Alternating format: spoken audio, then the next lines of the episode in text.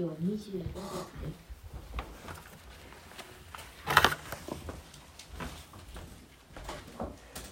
それではお読みいたします。私たちはまだ見ていないものを望んでいるのですから忍耐して待ち望みます。このところからまだ見ていないものと題して斉藤隆二牧師が御言葉の取り次ぎをいたします。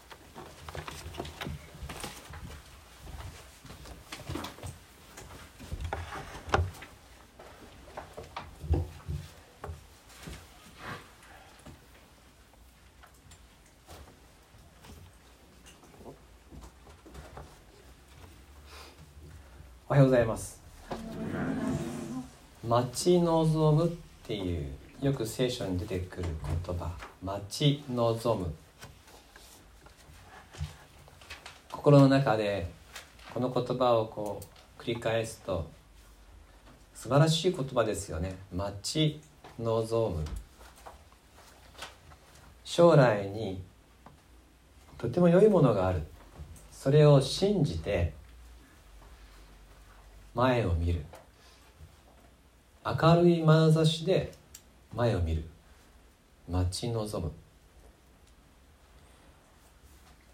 もう一度今日の言葉ご一緒にお読みしましょう。3はい。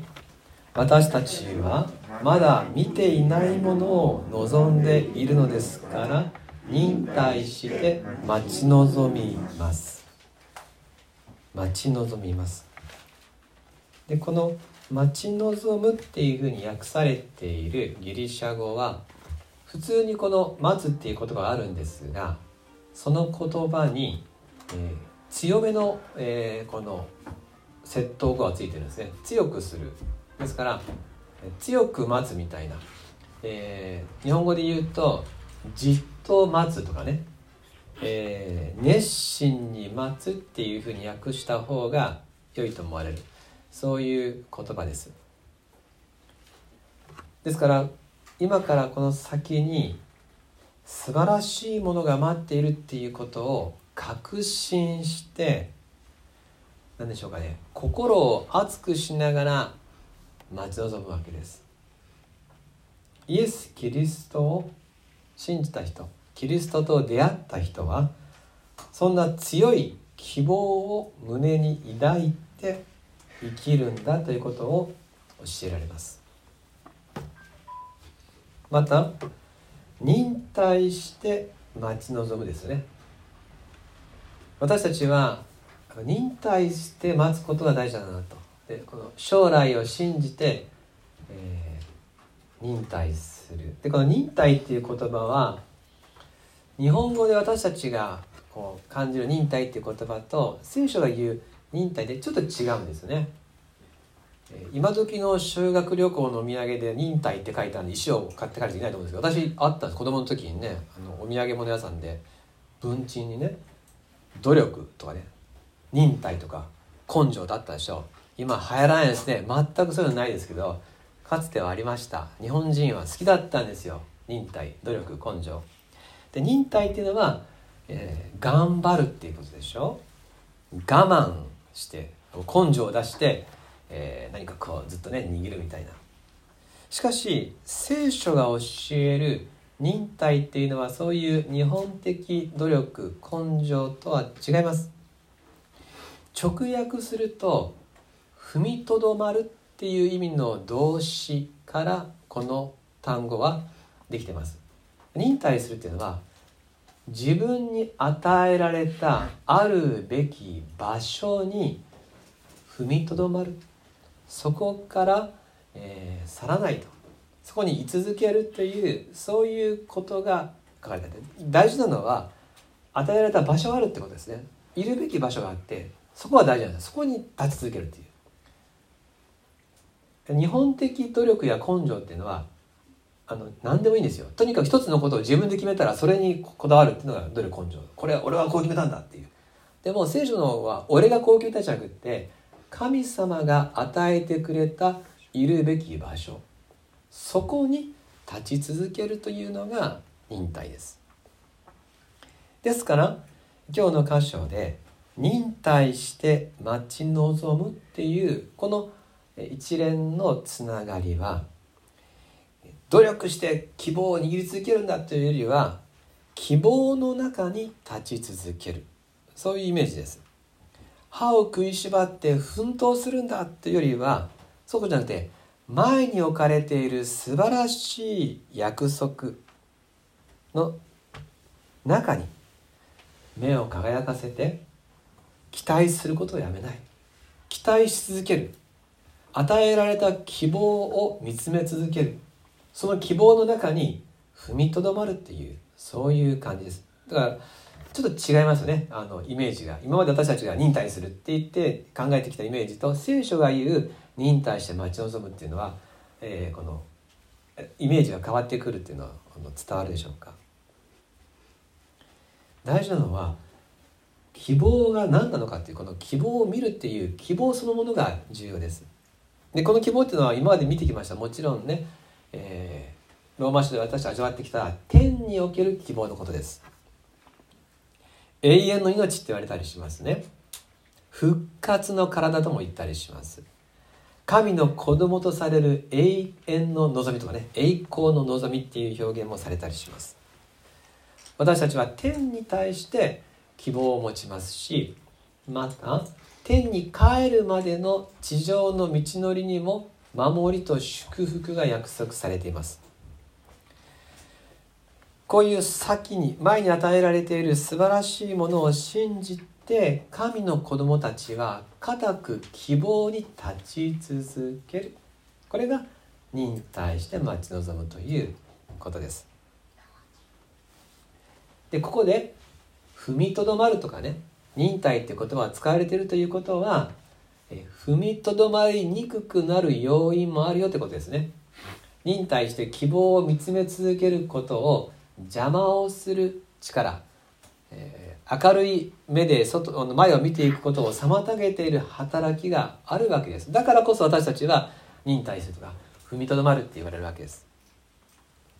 このいるべき場所から離れることをもしくは歩くべき道からそれることを聖書の独特の言葉でつまずくっていう表現をします。つまずくっていうのはちょっと日本的だとですねあのその辺のあの石かなんか段差とかでつまずくって感じがしますけど聖書のつまずくっていうのは道から外れる、えー、自分の与えられた場所から転んで転落するとかですね、えー、そこからそれていくっていう時につまずくって言葉を使います。で神の子供たちをつまずかせるものがいろいろあるわけです。どんなものを連想するでしょうか？何が私たちをつまずかせるのか、えー、希望を持って生きることを妨げるもの。第一に考えられるのは、まあ、サタンですよね。悪魔のそそのかしっていうのをイメージしますよね。最初の人アダムとエヴァンもつまずいたわけです、えー、いるべき場所に立てなくなった。つまり神様と顔と顔とで会えなくなっちゃいました。それはサタンが彼らの弱点をついたからです。で彼らの弱点と何かっていうとサタンは言いました。あなたがこの知恵の実を食べたら神のようになれるんですよって言いましたね。この神のようになれるっていう言葉に現れるように自己拡大欲求。自分が上に立ちたいえ、一番になりたい、え、神の域に達したいっていうですねそういう自分をもっと偉い自分にしていきたいっていうそういう欲求その弱さを疲れたわけです。でこれは実はアダムといえばだけじゃなくって人間の多くがこの弱点を持っていてでここで、えー、サタンに利用されるわけですね。で気づいたら上に立ちたいどころか神様から離れたところで惨めな気持ちになっちゃうという結末になります。サタンのそそのかしが私たちをつまずかせる。また私たちをつまずかせるものの2つ目は恐怖です。恐れ。恐れで人は心が支配されて正しい歩みができなくなります。でローマ人の手紙が書かれたローマの時代はローマ皇帝がクリスチャンを迫害するってことが始まっていました。国家がイエス・キリストを信じている人たちに対してですね攻撃を加える。信仰を持つことが命に関わることになり始めてました。ですからそういう迫害の恐れの中でつまずく人たち神様との関係を捨てる人たちもいたことでしょう。しかし今読んでいるローマ8章においてつまずきの原因とされているのはサタンのそそのかしではなくまた迫害の恐怖でもありません。ローマ8章の文脈で神の子供たちをつまずかせるものとして語られているのは自分の弱さです。私たちが未来を明るく展望することができなくなる理由。それは自分の罪の現実や弱さと直面すると。私たち人間は自分の罪の深さとか自分の愛のなさを知る時にすごく動揺します。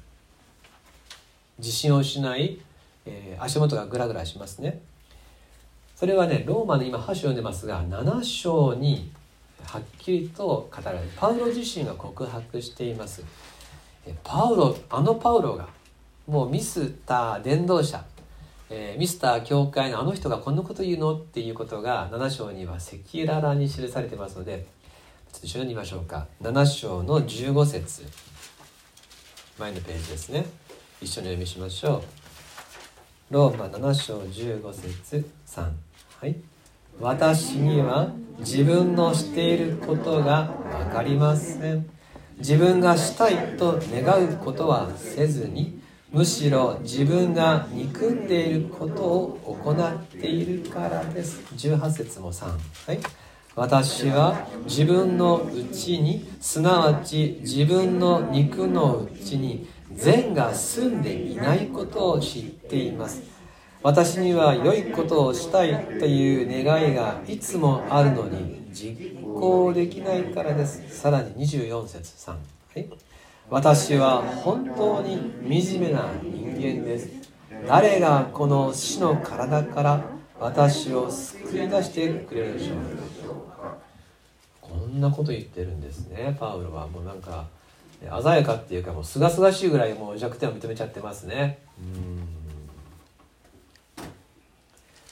自分の肉の現実。愛の欠如。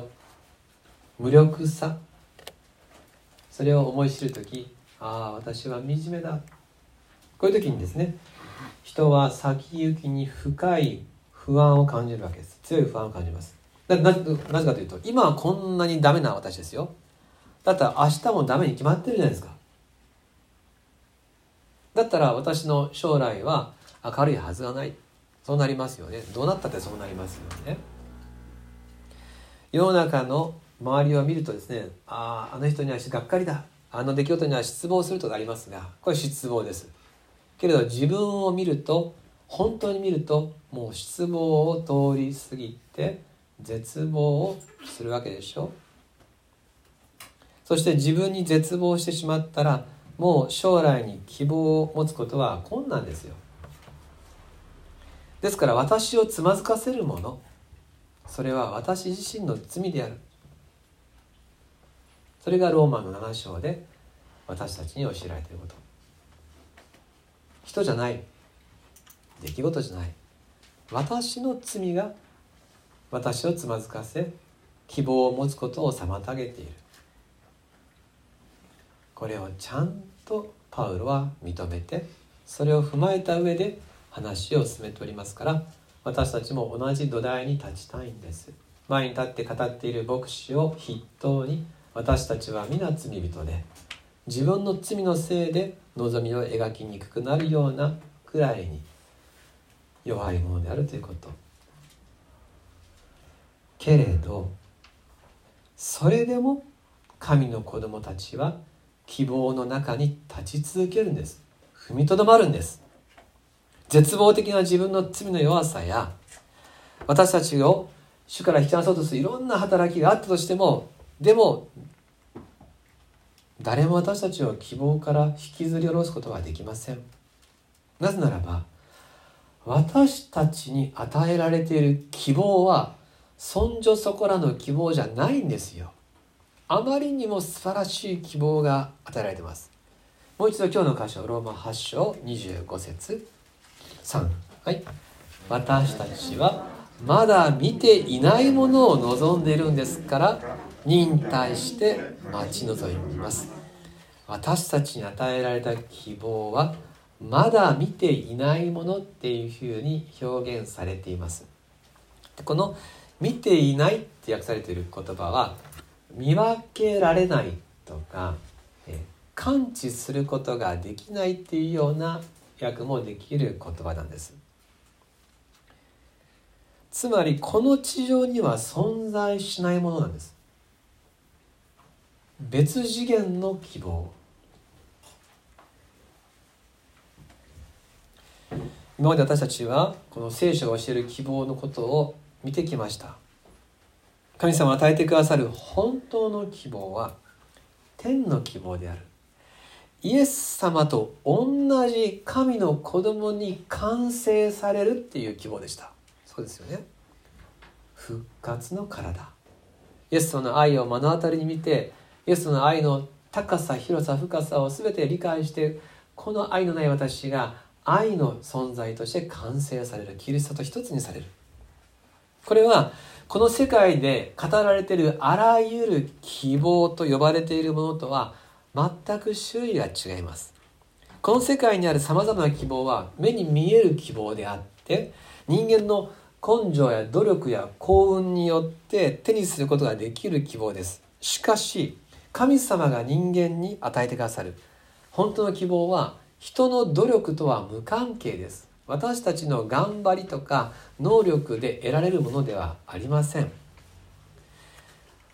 この希望は罪人の私が完全な愛を身につける神の子供として完成するんだという天の希望です。ですからどんなに私が弱くても絶望的に愛が欠けていても本当に無力な自分だったとしてもそれでも私たちは希望の中に立ち続けます。私の努力とは関係なくこの罪人が完成されるっていう希望だからです。ですから私たちが忍耐して待ち望むのは希望を握らないと罰があるとかですね。頑張らないと約束がもらえないからじゃなくて与えられた希望があまりにも素晴らしいので手放すわけにいかないからです。この希望は私たちの弱さを覆う希望なのでこんなに弱くても私たちはこの希望を見つめざるを得ない。あんまりにも強力な希望なので絶望や心配でも全く害を受けません。なぜならばこの希望はイエス様が与えてくれた希望だからです。イエス様がそれを見つめて十字架にかかってくださったそういう希望だからです。イエス様は私がどんな罪人かということを知り尽くした上で私たちに許しを与えてくださいました。ローマ書の5章開きませんけどもしあと開きたかったら読んでくださいローマ書の5章に神はまだねイエス様私たちが弱かった時に私たちのために死んでくださったって書いてます。まだ弱かった時続くんですよ。私たちが不経験だった時に神に敵対してる時に罪人だった時にっていうことがローマ書の5章のですね前半に集中して書かれてあります。つまりイエス様は私たちがどれほど弱く無力で罪人だかっていうことを私たちが自覚すらしてなかった時にそのことを踏まえた上で十字架にかかってくださいました。だからイエス様は知ってるんです。私に愛が欠如している。私は無力である。私は弱い罪人だということを全部知ってるんです。だからこそ十字架にかかってくださいました。そして永遠の命を与えると約束してくださいました。この方を信じた時から与えられた希望は不動の希望ですよ。だってイエス様がくれた希望ですから。私たちは必ず天で復活しキリストと一つにされます。この希望は本物です。なぜならばキリストが本物だからです。キリストの愛が本物の愛だからです。本物の愛だから私たちに信仰が与えられ本物の信仰だから本物の希望が与えられました。よろしいでしょうか？希望を支えるのは信仰。信仰を支えるのは愛。本当の愛が本当の信仰を生み出し本当の希望を与えてくれた。こういうわけですからいつまでも残るものは信仰と希望と愛です。その中で一番優れているのは愛です。十字架の愛です。十字架の愛が私たちにこの希望を与えてくれました。イエス様の愛が私たちを捉えました。愛する皆様イエス様が十字架を背負ってゴルゴタの丘に行く時に見つめていた希望を私たちも見ていいわけです。イエス様が見つめていた喜びを私たちも見つめましょう。天において復活し神と一つにされる完成される約束を私たちは私の希望として告白します。誰も見たことはない希望。この世界のどこにもない素晴らしすぎる希望をイエス様が見せてくれました。愛する皆様ご一緒に心を熱く燃やして天の希望を待ち望みましょう。愛に立ち続け御言葉に立ち続け希望に立ち続けましょう。最後にピリピリとの手紙3章の12節から16節をお読みします。えー、そうですねじゃあ皆さんよかったら開いていただいてですね目で追っていただけたらと思います。ピリピリとの手紙3章12節から16節今日は御言葉出ないんですね。カイリ君がインフルエンザになりまして、えー、ね、もう治ったんですが、まあ、ちょっと疲れ気味でお昼の礼拝から来るんですが、出ないのかよと。カイリ君もうすぐカナダ帰りますからねこれ予行演習と思ってあそろそろ自分で聖書を開く時来たかってですね。て なもんでピリピの3章の12節の節開かれた方何ページでしょうか？398ページ。ピリピ3章12から16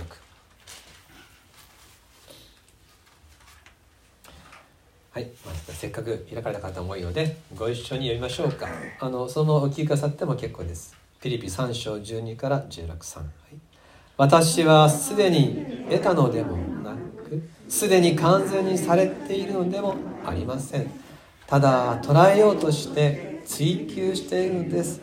そしてそれを得るようにとキリストイエスが私を捉えてくださったのです。兄弟たち私は自分がすでに捉えたなどと考えてはいません。ただ一つのことすなわち後ろのものを忘れ前のものに向かって身を伸ばしキリストイエスにあって神が上に召してくださるというその賞をいただくために目標を目指して走っているのです。ですから大人である人は皆このように考えましょう。もしもあなた方が何か違う考え方をしているならそのことも神があなた方に明らかにしてくださいます。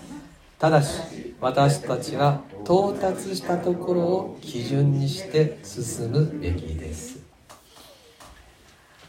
愛する皆様最後の言葉すごい実は励ましですよ。到達しているところを基準としてですよね。ある方はイエス様の愛をよく味わってきたけどこれで十分じゃなくてもっと素晴らしい愛を知るためにここを基準にしてイエスのことを知るためにさらに期待し続けていきましょう。逆の方もあるでしょう。ある方はみんなと比べて全然前に進んどらんと思うかもしれません。いいんです。